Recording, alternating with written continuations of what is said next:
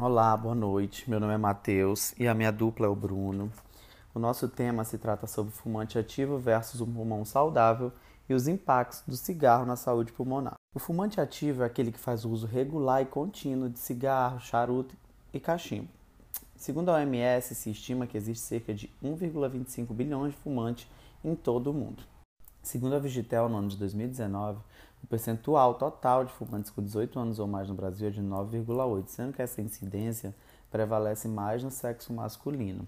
Essa experimentação do tabaco entre os jovens brasileiros está na faixa dos 16 anos de idade. O fumante ativo ele acaba por sofrer com a agressão direta da fumaça e do calor gerado pelo cigarro, que leva a um processo inflamatório crônico, o que facilita a penetração de qualquer tipo de vírus.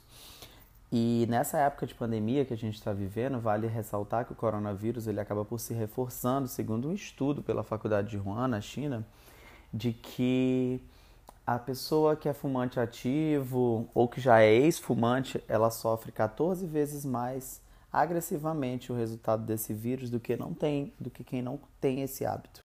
Atualmente, aqui no Brasil, as secretarias estaduais de saúde elas possuem coordenações de programa de controle de tabagismo. Cabendo destacar que desde 2002 o Ministério da Saúde ela vem publicando e atualizando essas portarias para incluir o tratamento de tabagismo na rede SUS, tanto na atenção básica quanto na média e na de alta complexidade.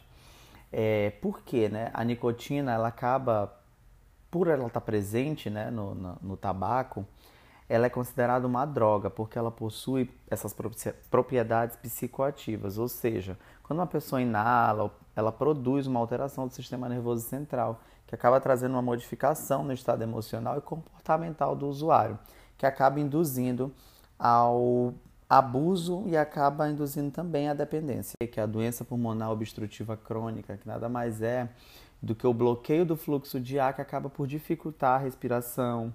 Ele faz o envelhecimento precoce da pele, enfraquecimento dos dentes. E a gente dizer também que o cigarro faz mal para o pulmão é verdade, só que é só uma parte. Porque o cigarro, além de fazer mal ao pulmão, ele lesa as vias respiratórias interinas, o revestimento interno do aparelho respiratório, ele não suporta essa toxicidade nem a alta temperatura da fumaça e começa a sofrer um processo de substituição rápido das células.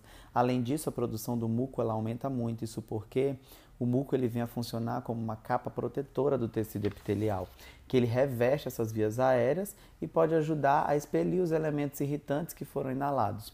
No bronco, a fumaça também ela provoca uma reação inflamatória grave, que provoca uma destruição progressiva da árvore brônquica.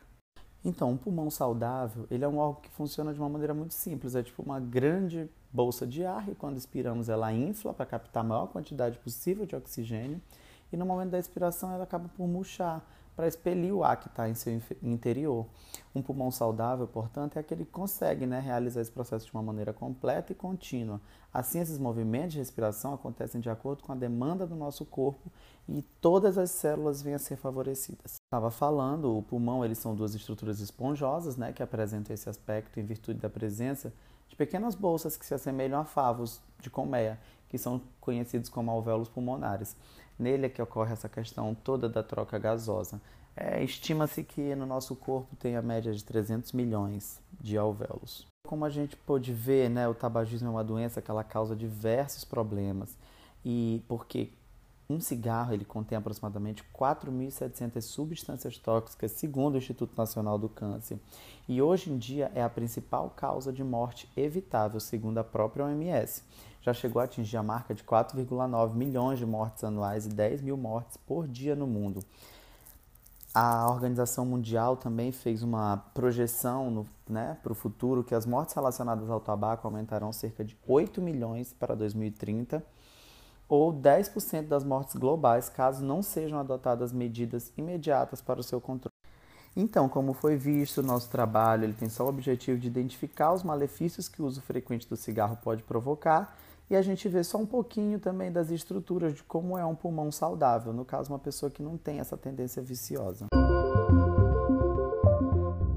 E fazendo um rápido adendo aos defensores do vapor e cigarro eletrônico foi feito um estudo que uma, uma substância chamada formaldeído ela pode ser 15 vezes mais prejudicial que a própria fumaça de cigarro. Então não se enganem com o cheirinho de uva e morango.